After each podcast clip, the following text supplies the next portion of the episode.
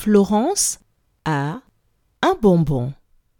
Son frère lui en donne deux autres et sa sœur lui en donne un autre. Combien de bonbons Florence a-t-elle maintenant? Je répète.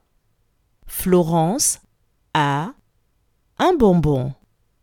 Son frère lui en donne deux autres sa sœur lui en donne un autre. Combien de bonbons Florence a-t-elle maintenant?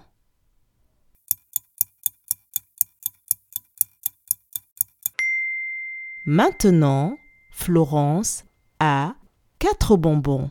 Bravo